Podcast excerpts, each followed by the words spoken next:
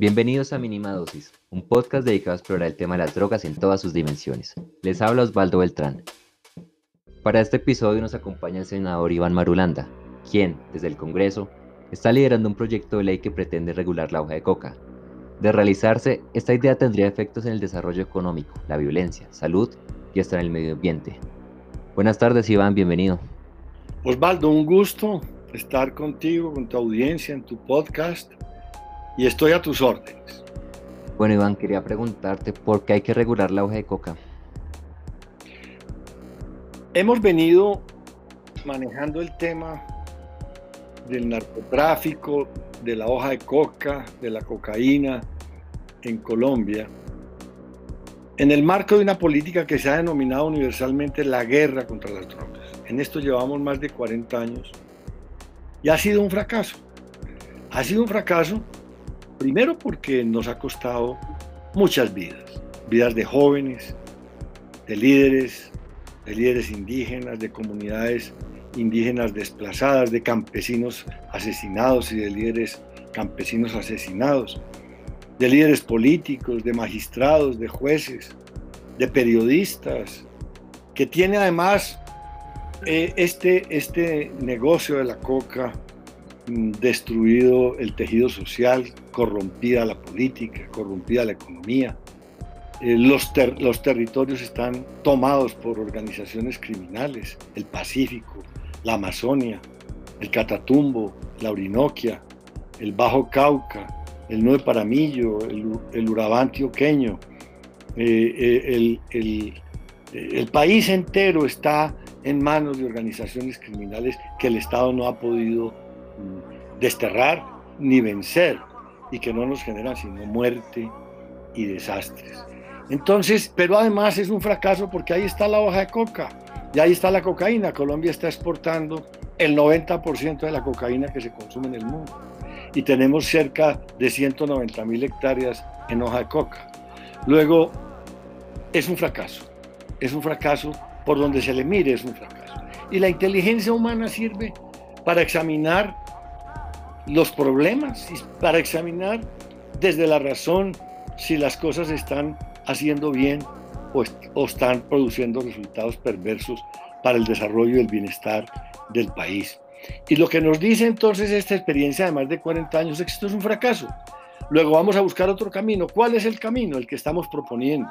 De regular la producción y la comercialización de hoja de coca y la transformación de la hoja de coca bien sea en productos alimenticios, productos bebestibles, productos de uso medicinal o de cocaína, por parte del gobierno del Estado, para quitarle esa materia prima y ese monopolio que hoy tienen las organizaciones criminales, tanto de la hoja de coca como de la cocaína, quitarles ese monopolio para que eh, poderlos combatir de otra manera.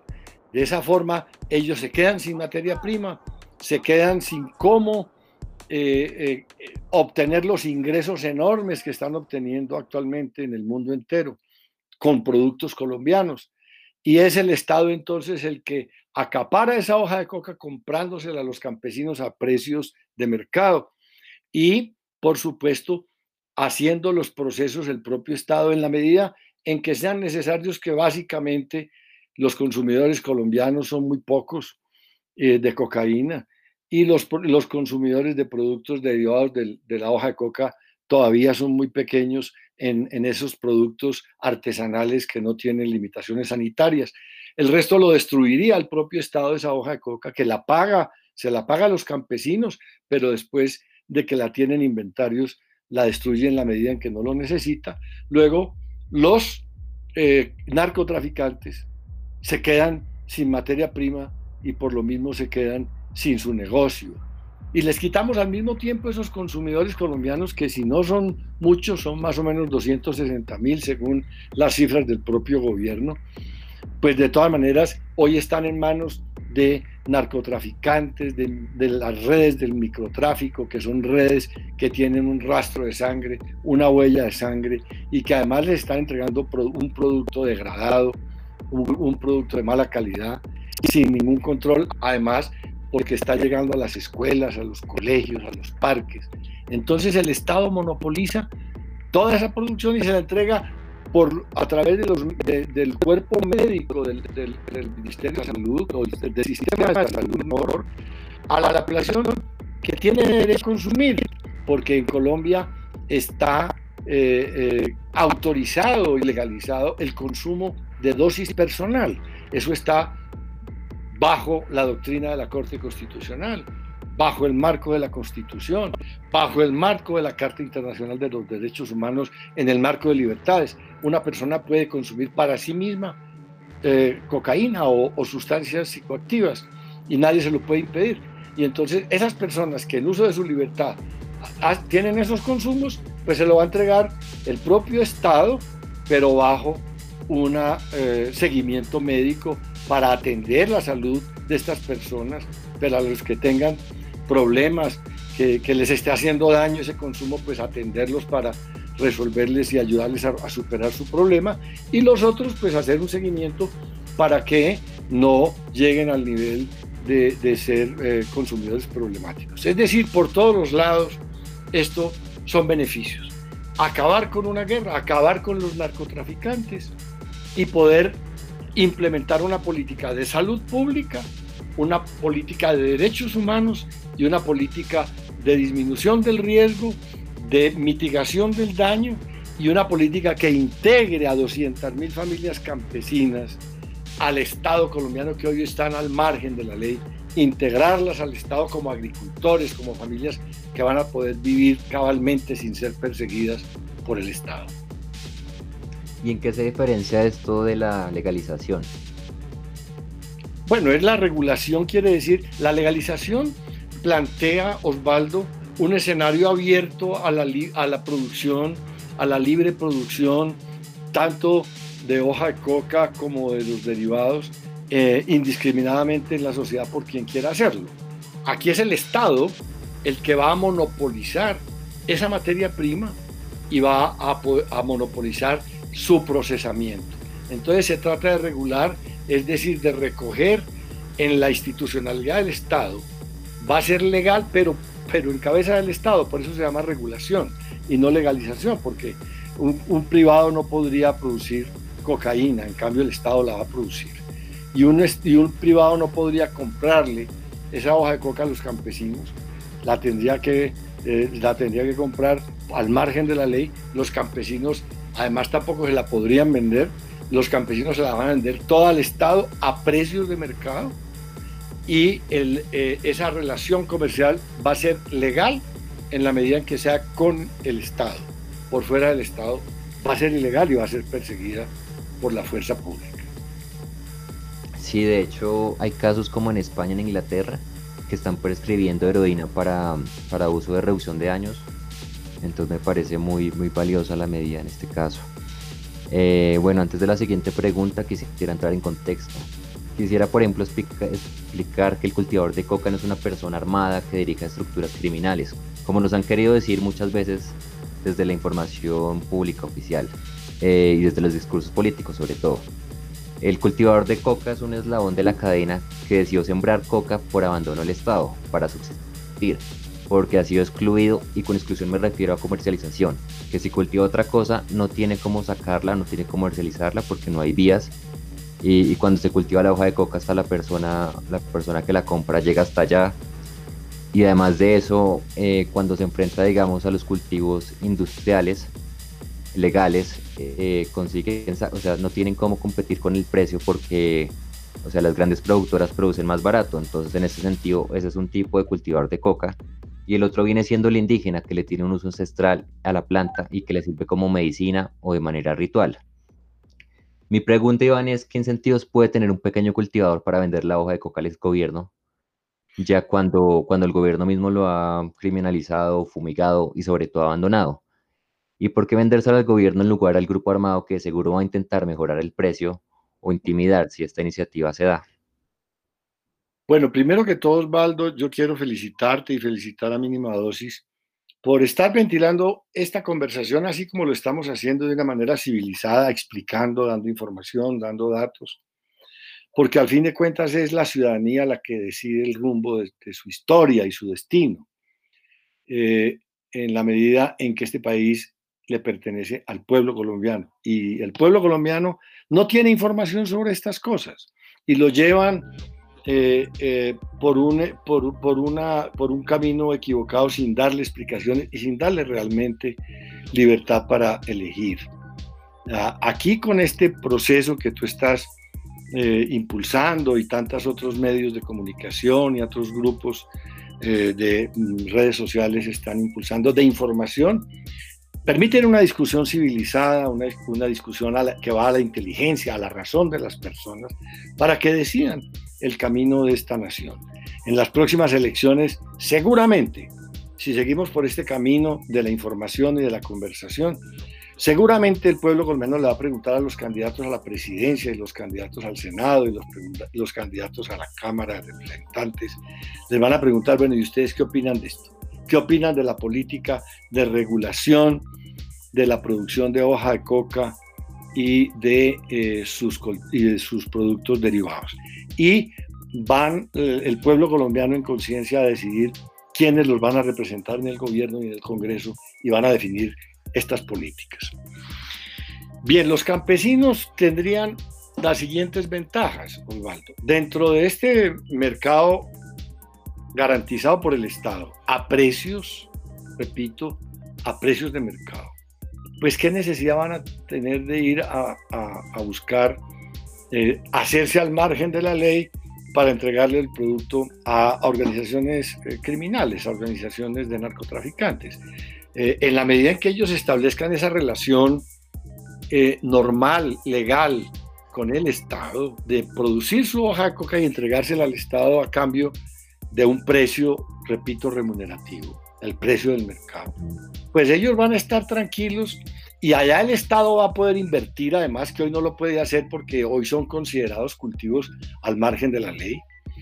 Va a poder el Estado invertir en electrificación, en salud pública, en educación pública, en vías terciarias, en asistencia técnica, en crédito de fomento para los campesinos, en vivienda para los campesinos, en riegos, en avenamientos, en, sistemas de, acopio y de mercadeo, en fin, van a integrarse a una civilización económica, social y a integrarse a la vida del país y a la institucionalidad del país. Y eso tiene enormes ventajas para los campesinos que no han podido vivir en paz ni un solo instante. Ahora, tú lo explicabas muy bien ahora.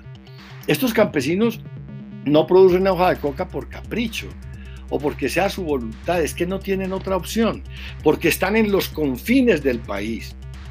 Y allá no llega nadie a comprarle sus productos, los únicos que van son los narcotraficantes. Pues ahora va a llegar el Estado hasta allá a comprarle su hoja de coca, allá donde están.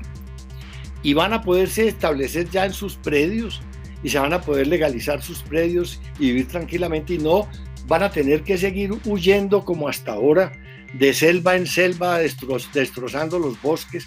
El 25% de los bosques, de la destrucción de bosques de Colombia, Osvaldo, hoy es por razón precisamente de los cultivos de hoja de coca, porque los campesinos tienen que estar desplazándose permanentemente, huyendo de la policía, del ejército, de la justicia, y, naturalmente buscando áreas nuevas en la selva virgen donde no, donde no les llegue la, la, la, mano de la, de la fuerza pública. Y entonces en la medida en que se regularicen estos mercados no van a seguir huyendo, destruyendo bosques, sino que van a, van a establecer sus producciones en parcelas establecidas y estabilizadas. Ahora, ¿cómo se, cómo se garantiza que eh, los narcotraficantes no van a vender, no van a comprar esa hoja de coca cada vez a precios más altos eh, que que, le quiten y arrebaten esa hoja de coca al Estado, es decir, que prefieran los campesinos vendérsela a los narcotraficantes. Estamos hablando, Osvaldo, de un, de un negocio que busca unos equilibrios de precios. ¿Qué, ¿A qué me refiero? Me refiero a lo siguiente. Colombia está hoy gastando en esta política de destrucción de los cultivos de hoja de coca. Está gastando hoy 4 billones de pesos al año, 4 billones de pesos al año. Y si es con glifosato, esto va a costar al año más del doble, 8.8 billones de pesos cuesta al año la eh, erradicación de cultivos con glifosato. Fíjate, y comprarla a precios de hoy, esa hoja de coca, toda esa hoja de coca que producen 200 mil familias campesinas, cuesta 2.6 billones. Es decir, tenemos un margen de utilidad hoy por parte del Estado. Si deja de tirar la plata en, eh, digamos, a la basura, eh, tratando de erradicar la hoja de coca que vale 4 billones y no, la está, y no la está destruyendo, sino que cada vez crecen más esos cultivos y son más productivos. Si en vez de gastar 4 billones en esa política de erradicación de cultivos, los gasta, gasta esa bolsa de 4 billones comprando la hoja de coca a los campesinos a precios de mercado, gasta solamente 2.6 y le queda sobrando 1.4 para competir en precios, si es que se trata de eso, con organizaciones, con las organizaciones criminales. Entonces, fíjate, es una, es un, es un, digamos, es un, es un, es una actividad comercial por parte del Estado en donde hay un margen de, eh, un margen de, de, acción para, para el Estado, eh, digamos, bastante holgado, bastante amplio, que le permite realmente pagarle a los campesinos a un buen precio esa hoja de coca, que además le resulta un gran negocio a los campesinos, no solamente porque van a recibir el, la remuneración por el precio por esa hoja de coca, como lo vienen recibiendo hasta ahora, sino la propia protección del Estado y los servicios del Estado para el establecimiento de sus hogares y de sus familias como campesinos normales. Entonces, fíjate, no hay, no hay, ninguna, no hay ningún riesgo de que en esa competencia con el Estado, que es todopoderoso, si se quiere, en ese mundo ya de, fiscal, eh, en la medida en que tiene recursos mucho más amplios y más importantes que los que puede tener para el efecto de comprar esa hoja de coca que los que pueden tener esas organizaciones criminales. O sea, esos narcotraficantes van a tenerse que ir a buscar hoja de coca seguramente a otros países, porque aquí ya no la van a encontrar. La va a tener monopolizada el Estado, repito, a precios remunerativos, garantizándole a los campesinos ya una vida digna y una vida estable, sin peligro de ir contra la ley. Ahora, en el caso de la cocaína, hay una cosa interesante, Osvaldo, que quiero poner de presente. Ya lo dijimos, Aquí hay 260 mil personas que en su libre albedrío, en su libertad constitucional, en su libertad en el marco de los derechos humanos, en su libertad de desarrollar libremente su personalidad, pues consumen, consumen cocaína. A ellos se les va a atender persona a persona. Pero fíjate, puede haber países que quieran también implementar políticas de salud pública, como lo va a hacer Colombia si esta, cuando esta ley sea aprobada que algún día va a ser aprobada, no sé si ahora o dentro de dos años, cuando, pero algún día, porque esto que estamos haciendo es un fracaso sangriento, un fracaso que está destruyendo esta nación. Eh, repito, eh, puede haber países que quieran, que quieran implementar políticas también de salud pública en las cuales el Estado le suministre a sus consumidores de cocaína un producto de buena calidad, de primera calidad, refinado y bajo una política de salud pública que le permita una atención y un seguimiento a esos consumidores para que no les haga daño el producto que están consumiendo y que no han podido implementar esa política simplemente porque no se consigue en el mercado cocaína producida legalmente. Y un Estado no podría comprarle cocaína al cartel de Sinaloa, por ejemplo, o al cartel de, Medellín, o al cartel de Cali, o qué sé yo, o a los caparrapos, o a los no sé qué, a las águilas negras, no podría. Pero si es otro Estado el que le ofrece esa cocaína para implementar una política de salud pública, de derechos humanos, de mitigación del daño, de disminución del riesgo, de respeto a los derechos humanos, si un Estado quiere implementar una política de esa naturaleza, va a poder aprovisionarse de un producto legal de primera calidad, certificado, vendido por el Estado colombiano. Ese puede ser un mercado muy interesante en el futuro. Yo no descarto esa posibilidad. Y sería una manera de irse liberando los países del flagelo del narcotráfico, que está en las calles, en las escuelas, en los colegios, está en las universidades, en los parques, en todas partes en manos de criminales que no les importa quién consume ni qué calidad de producto entregan, sino que están vendiendo su producto y consiguiendo nuevos mercados a cualquier precio y a costa de sangre. del consumo yo tengo otras preguntas, pero por ahora quisiera preguntarte, en cuanto a la protección de los cultivadores, ¿qué estrategia habría de cooperación con la fuerza pública? Porque por un lado vemos que los grupos armados han hecho paros armados y han dejado quietas regiones, o sea, tienen gran alcance. Y por el, por el otro lado tenemos aquí una unidad de protección que ha demostrado ser ineficiente. Yo he escuchado de líderes sociales que básicamente la unidad de protección les da dos cosas, un teléfono celular y un chaleco antibalas. El teléfono celular muchas veces no sirve porque en las regiones donde hay no hay señal. Y el chaleco antibalas muchas veces ni siquiera les cabe, ni siquiera es de la talla que es y también los expone. Eh, me preocupa esa parte porque o los grandes, las estructuras criminales no van solamente a convencerlos mediante el precio, sino también van a intentar usar las armas. Quisiera preguntar qué tan costoso puede salir la protección para ellos y si este costo en tus estimaciones podría ser más que el que hay para la, para la erradicación forzada. Bueno, Osvaldo, es que fíjate que en este escenario que estamos planteando, es que hoy, hoy están persiguiendo a esos campesinos y les están fumigando sus cultivos o les están erradicando por la fuerza esos cultivos y están apresándolos y están eh, eh, persiguiéndolos persiguiéndolos. En cambio, si la fuerza pública ya se coloca del lado de ellos y se dedica es a crear organización de esa fuerza pública para proteger la vida y las actividades que ya van a ser legales de esos campesinos, pues ya la ecuación cambia, la ecuación cambia. Es que hoy, hoy estamos hablando de que le entregan un teléfono celular y un chaleco antibalas a un campesino que va a actuar en contra de sus propios amigos, de sus propios compañeros, de sus propios congéneres campesinos también. Pero si eh, de lo que se trata es de colocar a todo ese campesinado, 200 mil familias, del lado del Estado y la fuerza pública al lado de esos campesinos para protegerles la vida y para protegerles sus actividades ya normales de cultivadores de hoja de coca, ya la ecuación cambia totalmente. Ahora, esto es un proceso, Osvaldo. Esto no, no pasa de la noche a la mañana, eso hay que decírselo a la gente. Todos los cambios implican procesos y procesos traumáticos, pero es, es necesario hacer esa transición, así sea una transición difícil, para salir de una de un esquema que ya está demostrado que es un fracaso. Llevamos más de 40 años. El primer tratado de, guerra contra las drogas se firmó en el año de 1961, hace 60 años.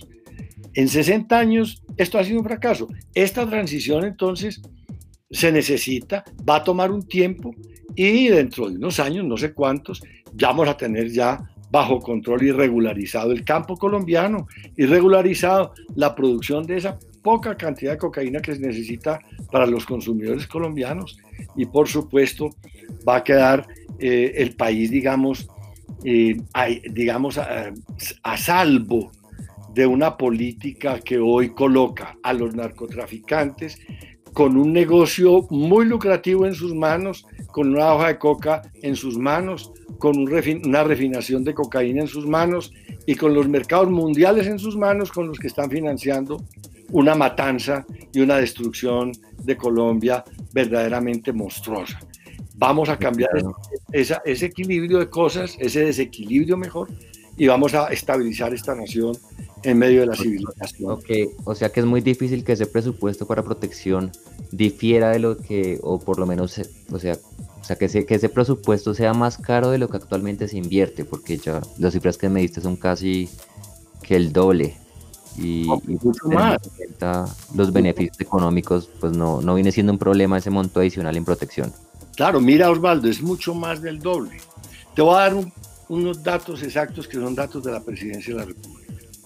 Entre el 2005 y el 2015, hasta hace muy poco, en esos 10 años, el Estado colombiano gastó en la política de erradicación de hoja coca 88 billones de pesos en 10 años. y las áreas de cultivo aumentaron en vez de disminuir en esos 10 años. 88 billones de pesos, ¿sabes qué es? Es el presupuesto del Ministerio de Agricultura de 55 años. Se lo gastaron en 10 años erradicando hoja de coca y no la erradicaron. O sea, aquí tenemos todas las de ganar en, materia ya de, digamos, de, de, cifras fiscales. Es decir, tenemos toda la plata para implementar ya una política de seguridad de los campesinos y de, de estabilización de los campesinos, que anteriormente la estamos utilizando era para perseguir y sin ningún resultado. O sea, tenemos todo el margen imaginable de recursos para crear ese nuevo ámbito de protección y de convivencia y de estabilidad social. Bueno, Iván, ¿y qué tan probable es que se expandan los cultivos, que lleguen, digamos, a zonas donde, donde hay gente que no haya sido cultivadora de coca antes, pero que, digamos, comparta esa vulnerabilidad por el abandono del Estado y que pueda caer en manos criminales? ¿Qué, pues, ¿Qué posibilidades hay que eso ocurra? Esa es una buena pregunta.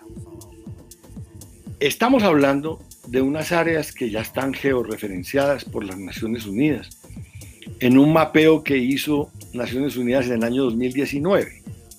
En el año 2019 identificaron las áreas donde está la hoja de coca en Colombia eh, y eh, se estableció que son 154 mil hectáreas en donde se puede legalizar el cultivo, el cultivo, regular el cultivo hay unas áreas que son áreas de páramos, áreas de reservas forestales donde hay que erradicar esos cultivos porque están haciendo daño a los ecosistemas.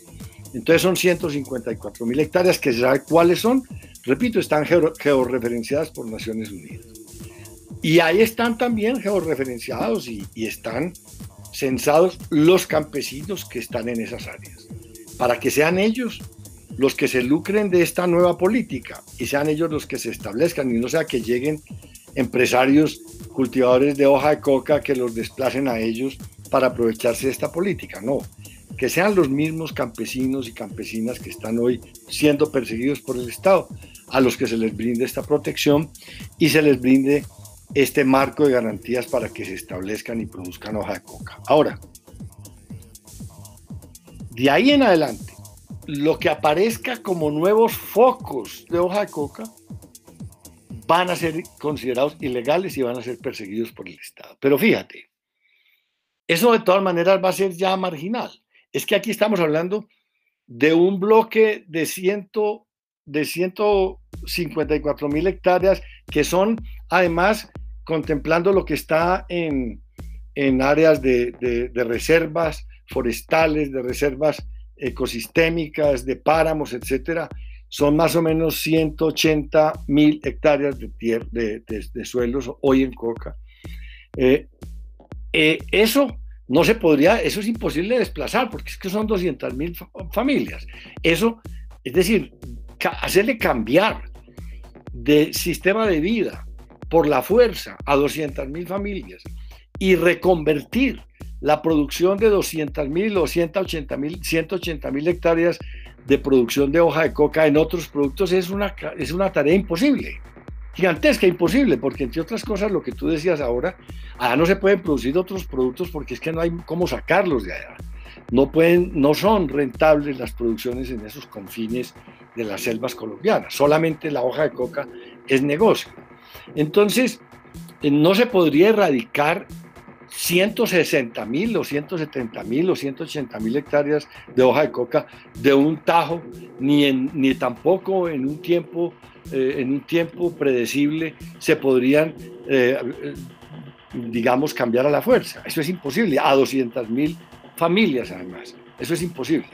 Pero si empiezan a aparecer focos por fuera de esa, de esa limitación, de esos límites, de, esos mapas que ya están hechos, si empiezan a aparecer focos, esos se pueden perseguir muy fácilmente, porque ya serían seguramente eh, eh, eh, escenarios de muy pocas áreas que intentan otra vez empezar a sembrar hoja de coca. No, no lo creo, no lo creo posible, no es posible, no es posible que sobrevivan, ¿cierto? Esto sí es imposible de derrotar porque son demasiadas áreas. Pero si empiezan a aparecer 50 hectáreas por allí y otras 100 por allí, pues bueno, eso ya se puede controlar. Mm. Bueno, me hablabas de la creación de cloriato de cocaína para, mm, para uso médico para pacientes que de pronto presenten dependencia, necesiten programas de reducción de años o para gente que quiera hacerlo. Mi pregunta es, ¿cómo sería la disposición de estos residuos? Ya que con esto se puede fabricar pasta de coca, esto tiene un valor en el mercado negro para hacer crack. Y por otro lado, había una crítica de la organización Temblores que decía que el proyecto no contempla como la el manejo para crear de pronto pasta de coca, bazuco para gente que necesite que presente dependencias e incluir un programa de reducción de daños. Sí, el tema del bazuco no puede estar contemplado en esta ley, en una ley similar, simple y llanamente porque el bazuco siempre genera dependencia y hace un daño inevitable en la salud humana.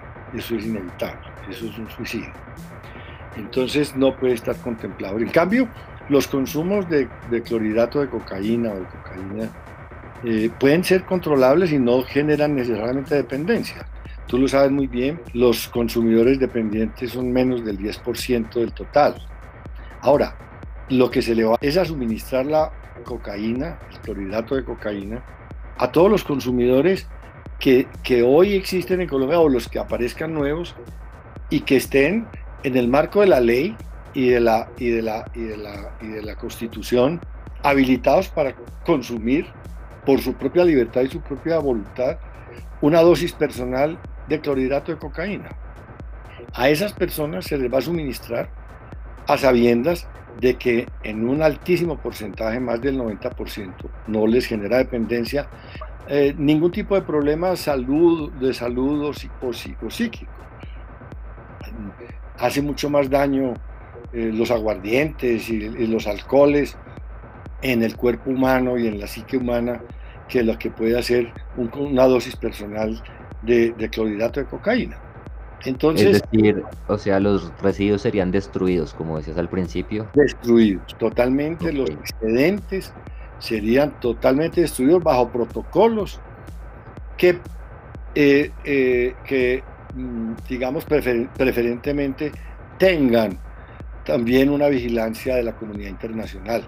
Esos procesos de destrucción de, esos residuos eh, tengan todos los protocolos que garanticen que efectivamente se van a destruir y no van a ir a mercados espurios.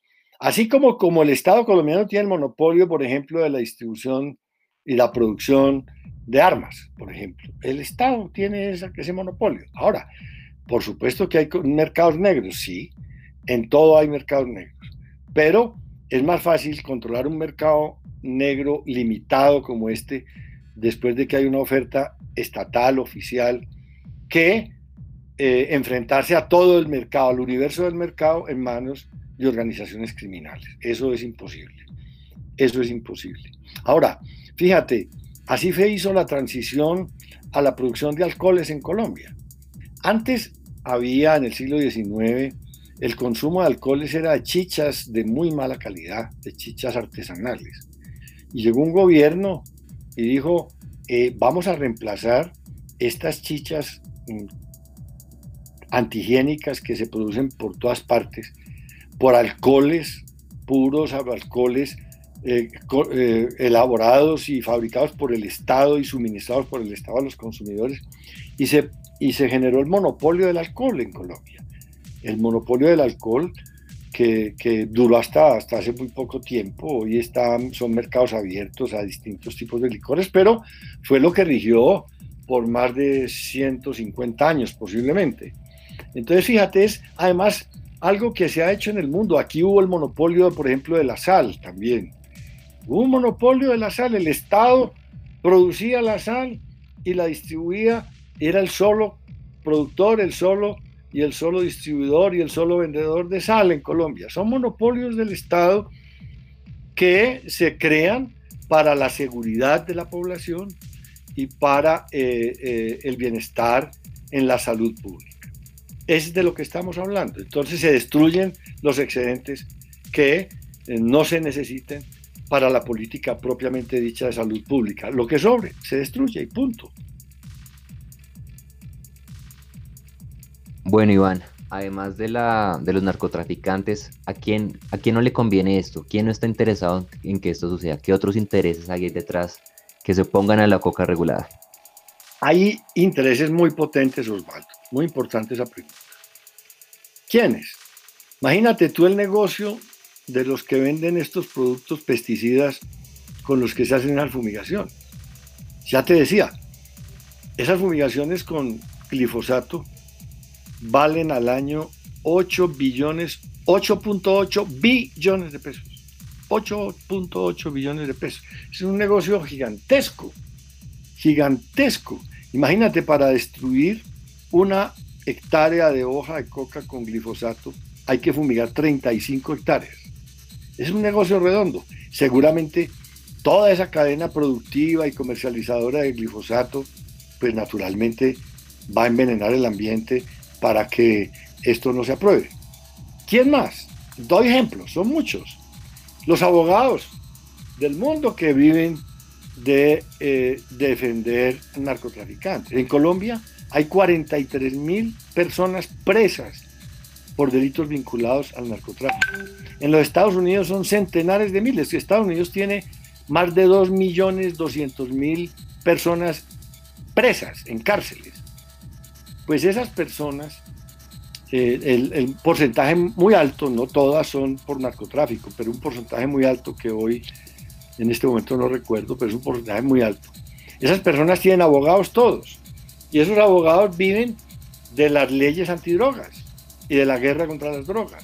Esos, esos abogados se encargan de hacer lobbying en los congresos para impedir, sobre todo en el Congreso de los Estados Unidos, para impedir que se produzcan legislaciones que regulen y que saquen, digamos, de su, de su mercado de trabajo profesional a las personas que eh, eh, están siendo hoy perseguidas en la guerra contra las drogas. Otro ejemplo, en los Estados Unidos eh, las cárceles son empresas de, de inversionistas privados que hacen, construyen cárceles de acuerdo con estándares de seguridad que les suministra el Estado y ellos le prestan al Estado un servicio como si fueran hoteles, en donde cobran al Estado por cada preso que tengan y administren y alimenten y, cuiden.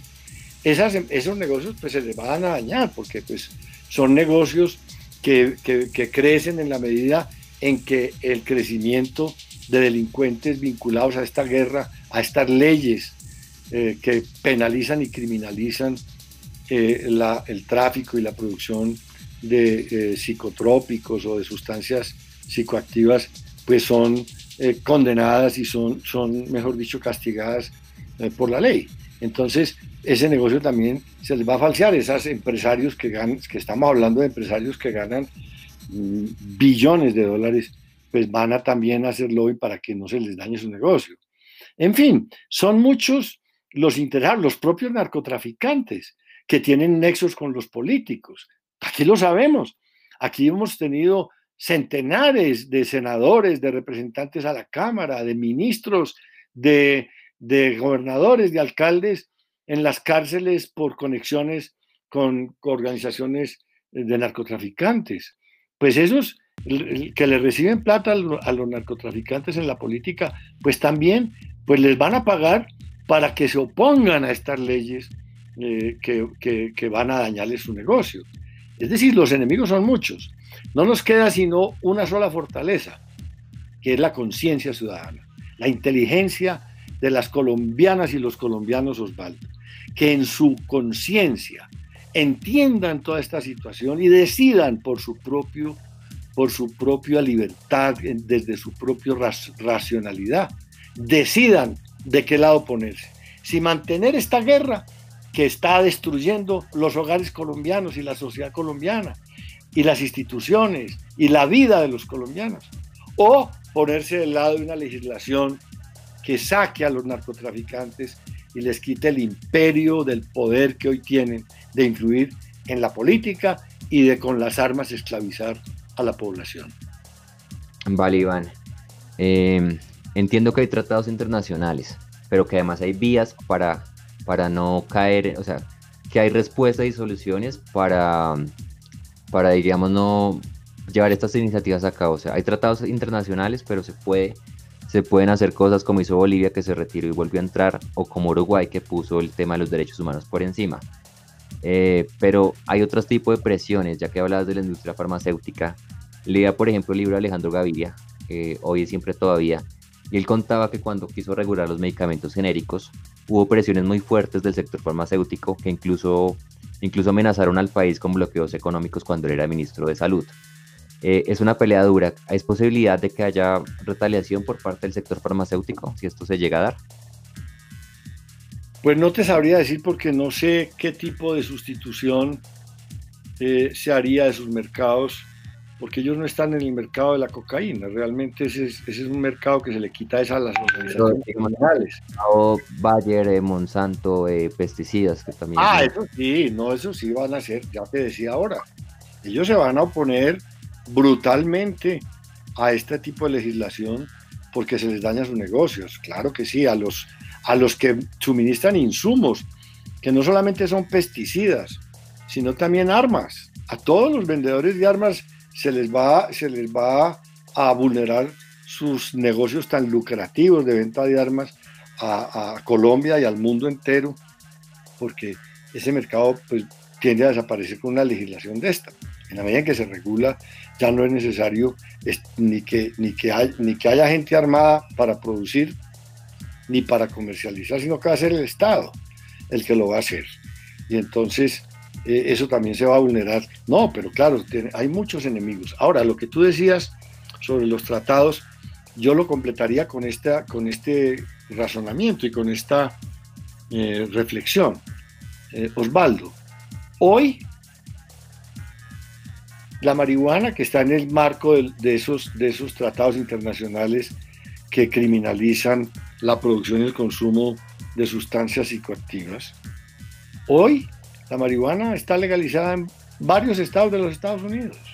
Está legalizada en Uruguay, ya lo decías tú, en Portugal, en, Canadá.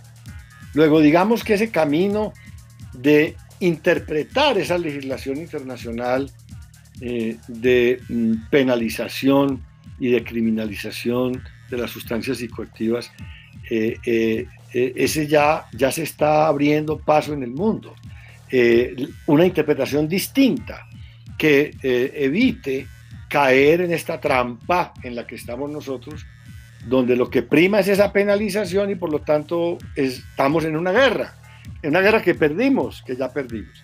Entonces, digamos, ese camino de interpretar la ley de otra manera, de interpretar eh, la Carta Universal de Derechos Humanos y los tratados que al abrigo de esa Carta Universal de los Derechos Humanos se han suscrito en Naciones Unidas, esa interpretación nueva eh, ya se está abriendo camino en el mundo y en países que han sido protagonistas de la criminalización y de la penalización como Estados Unidos.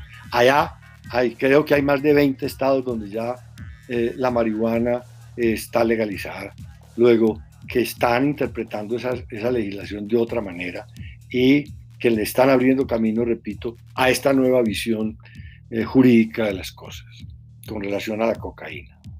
Sí, quisiera agregar que también hay mucho que socializar. Recuerdo cuando se planteó por primera vez en el Congreso de la República el uso medicinal del cannabis. Tuvieron que aplazar el debate porque la gente no sabía, los senadores no sabían que eso era medicinal. Y de hecho el tema se trataba muy de a poquito porque decían que el THC, que es el componente psicoactivo, decía, sí, marihuana, pero sin el componente psicoactivo. Si tú miras el caso de Canadá, de países que tienen usos medicinales de como Estados Unidos, el THC también tiene propiedades medicinales y se usa, y fue algo que todavía no se dio. Y pienso que aquí el gran problema es que la guerra contra las drogas, las narrativas, nos las han contado desde afuera.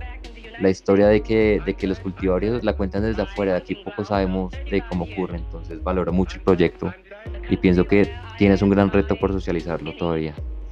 Claro, y eso es lo importante de estas conversaciones, Osvaldo, y por eso te felicito, porque esto le está llegando a mucha población en Colombia una información que no tenía y que le va a permitir tomar sus decisiones en adelante mm, de manera informada, de manera informada y, desde su propia libertad y de su propia inteligencia, y no como ahora que actuamos sin información como unos robots siguiendo lineamientos internacionales que no tienen nada que ver con los intereses colombianos. No es lo mismo la ley antidrogas y, la, y las, las leyes antidrogas en Suiza, en Alemania, en Europa, que en Colombia, porque es que aquí producimos el 90% de la cocaína del mundo. Aquí eso es un, un, campo de sangre.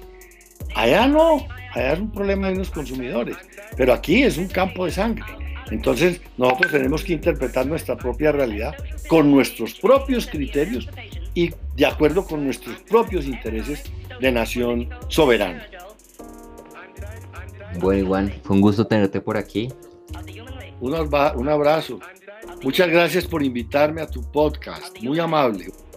Esto fue todo por hoy. Recuerden que pueden escuchar nuestro podcast en plataformas como Spotify, Apple Podcast, Google Podcast o en el portal de la línea de medios.